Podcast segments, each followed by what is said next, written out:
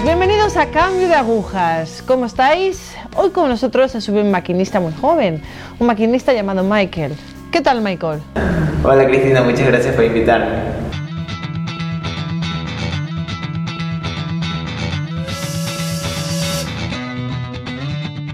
Bueno, pues vamos a entrar un poco en materia. Cuéntame un poco de ti, de tu infancia, tu familia. Sí, por supuesto. Eh, soy Michael, Michael Mansur, eh, tengo 25 años, soy de Ecuador.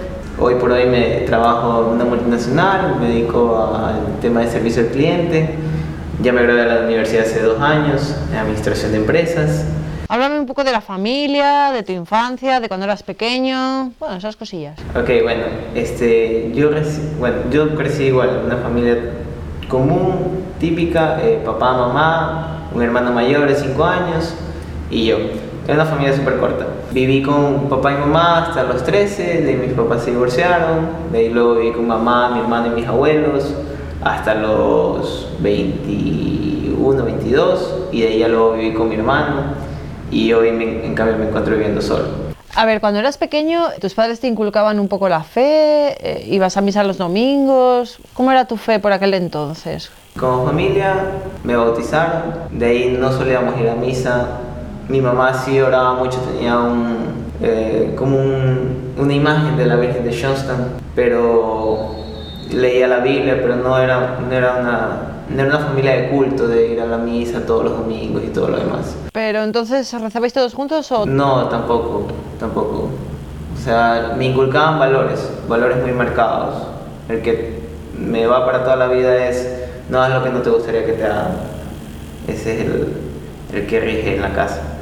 De ahí no hice la primera comunión hasta cuando tenía 17, que hice la primera comunión y la confirmación, pero recién a los 17. ¿Pero hay un corte? ¿Hay algún momento de corte de dejarlo todo? Llega un punto en el cual eh, se juntan varios factores. Se juntan el divorcio de mis padres, la crisis, una crisis económica que eh, surge al mismo tiempo, más o menos cuando tenía 13, 14 años, en los cuales lo primero que resulta en mi mente es si Dios es tan bueno, como dicen en mi casa y como escucho, ¿por qué deja que todo esto nos suceda a nosotros? o porque deja que todo esto me suceda a mí.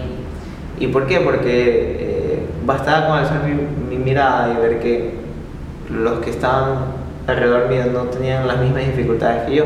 Quizás era un poco, era una visión que yo tenía en ese momento. Y eso ahí me generó cierto rechazo y creer que todo el mundo estaba creyendo en un Dios que no existía, en un Dios que estaba muerto, en un Dios que simplemente era una estatuilla más. Y que era un Dios que no contestaba, no respondía y si respondía parecía una casa comercial, nueve meses diferido, y no, no es así. Entonces eso me generó eh, cierto rechazo a partir de esa edad, y ya luego fui como una especie de Drácula, más o menos, porque no soportaba eh, ver que mis amigos se persignen, no me gustaba ver que la gente diga, ay, vamos a confiar en que Dios lo va a resolver, porque me parecía desesperanzador para mí, porque era eh, creer en algo, ni siquiera en alguien, era creer en algo que no iba a aportar para nada en, nuestra vida, o sea, no iba a aportar para nada en la vida de la persona que estaba necesitada. Porque yo sentí que a mí ya Dios me había fallado y por ende este, ya simplemente me dediqué a creer en lo que podía ver en lo que podía percibir, lo que estaba a mi alrededor nada más. ¿Cómo eran tus amistades en ese momento? ¿Cómo era tu vida alejada de Dios? Tenía dos amigos muy marcados, con el que hacía todo lo que tenía que ver con deportes y travesuras, como tocar los timbres y salir corriendo, como jugar con los juegos pirotécnicos, ponerlos en los tubos de escape de los carros, cosas así, cosas de niño. Entonces, y mi otro mejor amigo con el cual eh, era más el tema de la vida social, nos íbamos a la playa, íbamos a fiestas en la playa, todo ese tipo de cosas. Entonces, luego estoy aquí, uno de mis mejores amigos se hace católico, practicante. Eh, estudió en un colegio católico, conoce a un sacerdote que estaba un poco chiflado también porque era muy, este, es muy bromista este, y genera bastante empatía porque él también fue este, muy inquieto de niño, de joven, entonces genera bastante empatía. Creó un grupo con mi mejor amigo y sus compañeros de curso y me invitaban siempre mejor amigo me invitaba así, a lo cual yo le decía que no. Me invitaba a jornadas eh, reuniones colegiales, estas jornadas entre varios colegios. Iba a misa, nosotros, bueno, que vayan. Nosotros tenemos otras cosas que hacer los domingos. Y así. Y mi otro mejor amigo fue a una labor social, una jornada por Navidad, un apostolado por Navidad. Entonces le encantó, le gustó. Y él no sabía cómo se llamaba eso. Entonces un buen día eh, salimos los tres en grupo. A mí para esto ya siempre me había invitado y lo había rechazado de 10 formas. Entonces estábamos los tres en grupo y mejor, eh, uno, el que patinaba, el que ya era católico practicante, me dice, oye, vamos a, vamos a agrupación, vamos a grupo. Entonces yo le digo, no, que eres loco. Y el otro me dice, mi otro amigo, el de la fiesta, todo, me dice, no, vamos, en serio, es súper bacán. Yo fui a uno en diciembre. Entonces ahí pensé dije, bueno, si él dice que es bueno, ha de ser. Y digo, ya, ya, vamos, vamos, vamos. Y entonces ahí es cuando yo ya luego reflexionando, digo, ok, eh, Dios es amigo. Y a mí tuvo que presentarse con mis amigos, como amigo. Porque ya lo había hecho de otras formas y no, no, encajaba. Entonces, y fui al grupo y el grupo me pareció súper bueno porque hablábamos temas como la felicidad, eh, qué es la verdad, las relaciones entre amigos. Y al comienzo yo era una esponja, absorbía, absorbía y me costaba sacar lo que tenía dentro y me costaba categorizar algunas cosas. Entonces, este, Dios me fue llamando de esa manera. Aparte, tuve una experiencia, eh, tuve una experiencia muy particular en la cual estuve involucrado, perdón, estuve involucrado un tema de olvido y estuve involucrado un tema de, de voluntad. Eh, fue una mini relación amorosa que yo me peleé con esa persona y yo no soy de las personas que odia a nadie, pero esa persona en ese momento de mi vida me causó un, un rencor único. Entonces llegó un punto, habían pasado unos meses, todo esto pasó al mismo tiempo de que entro a la agrupación. Voy entrando y me ocurre esto de aquí. Voy, busco a esa persona para arreglarme con ella. Mm, teníamos diferencias. Yo le dije, mira, no me importa lo que tú pienses, solo quiero estar en paz contigo y quiero decirte que si te hice algo, perdóname. Y todo lo que tú me has hecho a mí, sabes que yo lo olvido, no, pasa nada. Para mí eso fue como una condición de amor, porque eh, ya, no, ya no me importaba lo que yo pensaba, si yo tenía la razón o no. Justo ese día, eso fue un sábado, el domingo estoy yendo a misa. Yo, son dos eventos aislados que no conectaban, pero ya luego reflexionando, años, muchos años después, me di cuenta que esa decisión que yo tomo de, eh, de entregar mi perdón y buscar un perdón y de hacerlo por brotado del corazón, o sea, no, era totalmente desinteresado y era totalmente auténtico, o sea, no era por generar empatía con otra persona, no, era auténtico. Descubro que al hacer ese acto de, de perdón, Dios se aparece en mi vida y me vuelve a llamar a su casa al día siguiente, o sea, voy a misa después de 17 años, o 13 años, pero bueno, una década, voy a misa después de un millón de tiempo ¿Y cómo voy a misa? No es que voy porque ah, me nació yo. No, fue mi amigo persiguiéndome y diciéndome, oye, eh, vente a misa. Eh, lo siento, recién llego a mi casa. No, no, vente a misa que aquí vamos a jugar play y vamos a salir con, con unos amigos después de misa. ¿A qué hora termina la misa? Termina como a las ocho y media de la noche, pero vente, yo te pago el taxi, aún estás a tiempo. Y yo, bueno, bueno. O sea, de esa forma, no es que nació, brotó de mi corazón, no fue de esa forma. Pero termino yendo a misa y de ahí no volví a faltar a misa nunca más. El sacerdote que tú también te me pregunta, ¿ya hiciste la confirmación? ¿Ya hiciste la primera comunión? No, ¿cuándo hiciste la primera comunión? Entonces yo le digo, no la he hecho. Me dice, ¿y cómo así? Digo, no la he hecho porque ahora las iglesias toman dos años en, en hacer la primera comunión y de verdad que no es lo mío, dos años no. Yo ya el siguiente año iba a ir a la universidad entonces mi preocupación era que un sábado mis amigos de la universidad me inviten a salir y yo diga, ay no, porque tengo clases en la iglesia, tengo que hacer la primera comunión. Entonces yo decir, no, prefiero dejarla para cuando me case. Entonces era ese disyuntivo. Entonces el sacerdote astutamente me dice, ya, hazla conmigo un año, a manera intensiva, hazla conmigo. Y yo le digo, bueno, y empezamos. Y era yo pienso que fue muy enriquecedor porque yo ya venía con algunos criterios sembrados y fue, ya te digo, yo lo conocí a Dios mediante la razón y fue un, eh, iba confirmando algunas ideas. O sea, lo primero que decía, bueno, este, si Dios es bueno, ¿por qué permite el mal? Si Dios es bueno, ¿cómo es que ocurre esto de aquí? ¿Cómo es que se daña la creación? Entonces el sacerdote me iba explicando con ejemplos muy didácticos. Me decía, bueno, a ver, Dios crea todo bueno y el mal fue simplemente una negación a Dios. ¿Cómo es eso? Ya, ¿ves la lámpara que está prendida? Ok, pon espejos alrededor de la lámpara. Todos van a reflejar luz. Si un espejo se vira, no va a reflejar absolutamente nada porque ya no tiene luz. Eso es lo que ocurre con el mal. Entonces, eran cosas que yo ya iba entendiendo y a su vez tenía una lucha interior también en ese momento. Y también ahí considero que eh, también iba apareciendo la voz del maligno y a mí me iba dando miedo. ¿Para qué te acercas? Vas a terminar siendo otro Martín Lutero. Cosas así. O sea, ¿para qué te vas a comprometer con eso si igual te vas a ir después de unos meses? Entonces, todo ese tipo de cosas iban siempre. Eh, decían, e iba reconciliando algunos criterios, algunos criterios sobre eh, sobre mi felicidad, algunos criterios incluso sobre mi sexualidad, algunos criterios sobre mi familia. Entonces, que eran, eran complicados y que era toda una, experiencia, interior. No sé si a todo el mundo le pasa eso ahí cuando se va convirtiendo, pero yo sí me lo tomé como que muy en serio. Y yo sí decía que mi temor era porque yo sí lo consideraba importante porque iba descubriendo, a medida que Dios iba revelando, iba descubriendo que, que ya pues es un Dios que existe. Y si existe, en realidad yo soy su hijo. Y si yo soy su hijo, en realidad me va a dar todo lo que, lo que Él quiere para mí y todo lo que mi corazón anhela. Y si eso es verdad, rechazarlo es un gran problema, porque estoy dejando de lado todo lo que, lo que realmente quiero. En medio de mi camino me invitan a los dos meses a un retiro. De nuevo, vamos a un retiro. Ah, ya, ok, ya voy. ¿Cuánto vale? 50 dólares. Mm, no puedo. Y decía el padre, ya, yo te lo pago. Anda. Ok, ok. Y yo le preguntaba a mis amigos del grupo, ¿qué se hace ahí? Es súper chévere, te entre en una casa de retiro, de noche sales, te pones a conversar en el techo, este, eh, el otro día rompimos una cama, hay juegas pelota, es súper bacán. Se me lo pintaron como un parque de diversiones. Yo llego retiro con mi mochila, para esto llego tarde porque me quedé jugando PlayStation hasta tarde con unos amigos.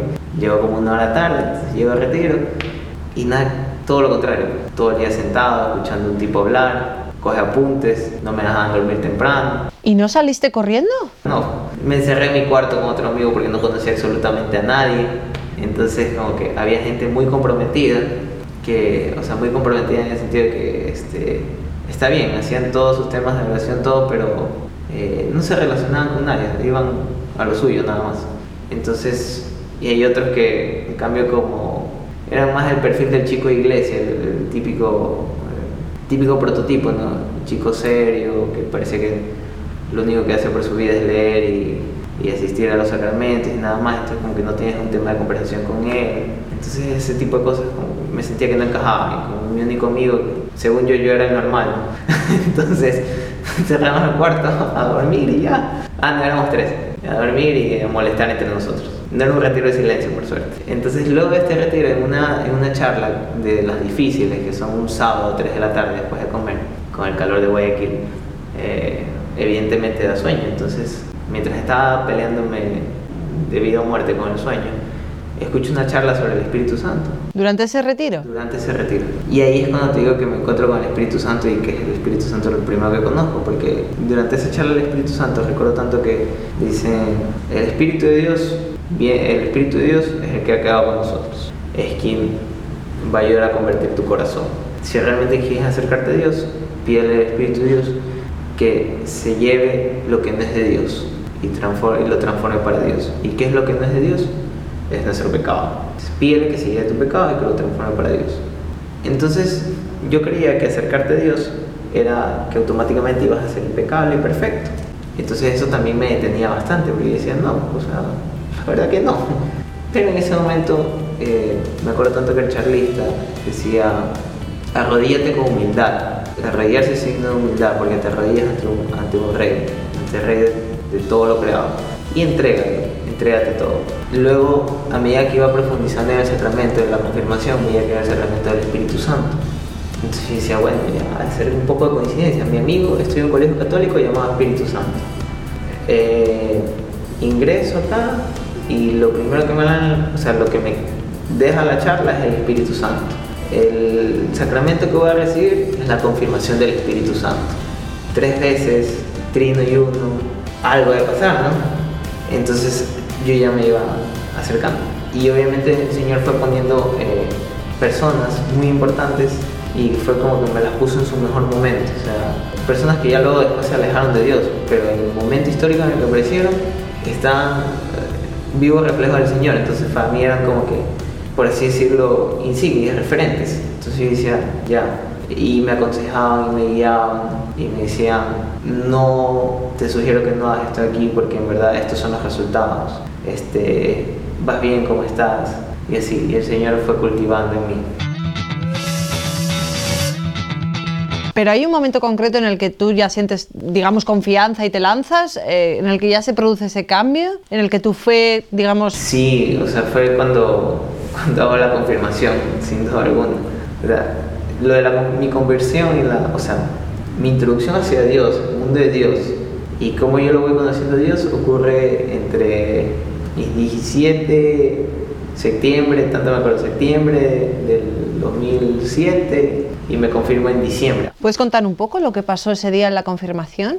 Bueno, el día de la confirmación llego, todos eran cuatro años menores que yo, me confirmo, recibo el sacramento, puedo comulgar por primera vez. La verdad no fue nada especial, fue, estuve y dije, bueno señor, aquí iniciamos, ¿no? Llego a la noche y una amiga me dice, te confirmaste, ahora eres soldado de Cristo. Fueron las palabras que más miedo me dieron, soldado de Cristo. Y yo me dije, no, esta es media fanática esta tipa, ¿qué le pasa? Soldado de Cristo. Y dije, no. y, me quedó, me quedó, me quedó, me quedó con el corazón. Pero definitivamente este, me confirmé, iniciaba mi vida de oración, me regalaron un librito de laudes, trataba de hacer mis laudes. Eh, me enseñaban a rezar el rosario, trataba de hacer mi rosario diario, sino milenario, sino la coronilla de la Divina Misericordia, ahí iban combinando. Yo empecé siendo catequista, era catequista a domicilio incluso, porque eh, empecé a estudiar en la universidad y como que no tenía mucho tiempo los fines de semana, porque tenía que empezar con mi familia, entonces prefería, pedía permiso al párroco de la iglesia donde asistía, le decía, padre, eh, tengo dos amigos que necesitan catequesis, me das autorización, me dice, sí, ya. Entonces yo a la casa de ellos y le daba catequesis a ellos. Entonces me inclinaba mucho por el tema de evangelización de la, de la cultura y pensaba en ese momento, bueno, Señor, tú me pones gente, quieres que haga muchas cosas, me das el talento para hacer las cosas, pero por otro lado me aprietas, siento que, que ya me asfixio, entonces, ¿qué, ¿qué debo hacer? yo sabía que Dios me iba guiando, que Dios no me estaba dando en abundancia, pero no era el tiempo de abundancia económica o, este, era el tiempo de estudiar, era el tiempo de estudiar, esforzarme y de, de orientar todas mis energías hacia eso. Pero a ver, que yo me aclare, ¿qué es lo que te daba miedo de ser soldado de Cristo? Eh, bueno, básicamente porque es un tema que decía, bueno, Dios me lo entrega todo y ahora yo estoy en el deber de y realmente soy responsable de. Luego esta idea quedó sembrada, luego la fui madurando con el tiempo y fui viendo mi historia personal, iba rezando y meditando en todo lo que me iba pasando y me daba cuenta que había ciertos hechos, por ejemplo el tema de dar eh, catequesis, el tema de, este, de ir conociendo gente de distintos ámbitos, de ir ir viendo que mi consejo o lo que yo iba escuchando, lo que yo iba reflexionando, iba ayudando a las demás personas, este, era el resultado de la misión que Dios me ponía. Y ver que yo nací en un movimiento, donde, un movimiento de vida cristiana, fue ahí donde nací, donde me hice católico y todo lo demás, ver que tenía muy marcado el acento de evangelización de la cultura y que por sí a mí me gustaba mucho el tema de la historia, averiguar cosas, ¿no? Entonces, yo iba viendo que Dios había colocado en mí eh, muy marcada esa, esa misión. Entonces, mi tipo de apostolado ahora es, hay gente que tiene apostolado para ayudar a los pobres, hay gente que tiene el apostolado de hacer adoración, El mío el mío era el tema de ir entregando o ir anunciando, por así decirlo, la verdad de Cristo, ir reconciliando ciertos conceptos, porque yo ya estuve del otro lado y yo sé que es, es estar un poco confundido, que es eh, no terminar de entender eh, a Dios en un mundo como hoy. Entonces voy, eh, voy avanzando en la universidad, ya mi último año de universidad es mucho más complicado, ya obviamente por la exigencia de la universidad y la exigencia del trabajo, dejo de lado mis actividades apostólicas y llega un punto en el cual mi único momento de oración en el día eran cinco minutos en una capilla antes de coger el bus para irme al trabajo a las 9 de la mañana. ¿Qué pasó? Al cabo de unos meses, cambio de, área, estoy en otra perspectiva, me gradué de la universidad, tengo mucho más tiempo, y me reúno con un amigo después de Semana Santa. Eh, este, nos reunimos a pensar y decimos, mira, tenemos que hacer algo por la vida. Ya, ya estamos, tú estás egresado, yo me gradué, tenemos que, que levantar la fe de la gente. O sea, creemos algo, nosotros ya no estamos quizás para madrugar a las 7 de la mañana un domingo, pero sí podemos hacer aún algo. Quizás tocar puerta en puerta, este, enseñar a la gente lo que está pasando con las leyes. Eh, se están metiendo con los niños, están confundiendo a los niños. Muchos no saben cómo ser enamorados. Muchos creen que el matrimonio es decir sí y de ahí Dios provee. O muchos creen que el matrimonio es simplemente tener una casa, un trabajo y lo demás no importa. Tenemos que hacer algo. Y empezamos y nos pusimos de nuevo en contacto con nuestro sacerdote. Resulta que él conoció a un niño de 17 años que ya estaba consiguiendo charlas para educar a la gente sobre el tema del aborto y sobre todo esto de acá. Entonces dijimos, ya, lo nuestro es la promoción de la vida y de la familia. Y empezamos por ahí, empezamos justo en una Semana Santa del 2013. Y luego fuimos como que reuniendo 10 personas, 12, 15, de 15 a 12, de 15 a 10, y así nos íbamos moviendo para ver qué mismo queríamos y qué es lo que Dios quería. E íbamos rezando, íbamos viendo, íbamos ensayando, ensayo y error, y luego de un año nos logramos consolidar. En 2014 y empezamos haciendo eh, bastantes temas apostólicos en formación, formación sobre ideología de género, formación sobre eh, el aborto, pero desde una óptica, pues sí se lo desde el sagrario, o sea, cómo Dios nos ve a nosotros. Si bien es cierto, nosotros eh, no somos impecables, el Señor no le importa eso y el Señor simplemente quiere, quiere entregarte, quiere entregarse a ti. ¿Este grupo tiene algún nombre? Eh, se llama Jóvenes por la Vida. Jóvenes por la Vida se llama el grupo, eh, te inicia en el 2013. Uh, nosotros somos un grupo dirigido a la defensa y promoción de la vida y la familia, pero nosotros queremos insertar en la iglesia, o sea, dejar contribuir a la iglesia el tema de la cultura, o sea, crear cultura de defensa de vida, crear esa conciencia. ¿Qué les dirías a algún joven que nos esté viendo ahora mismo y que pueda criticar esto? Que pueda criticar a Jolín, yo si no lo palmo, si no lo toco, si no, no lo veo, no lo creo. ¿Qué le dirías? Lo primero que te diría es, ten esa misma humildad para pedirle al Espíritu Santo que te ilumine y que te muestre a Dios. Y haz lo que te gustaría que te haga y fácilmente te vas a encontrar a Dios. Pues muchísimas gracias. Michael, muchísimas gracias, encantada. Muchas gracias a ti, Cristina, por invitarme.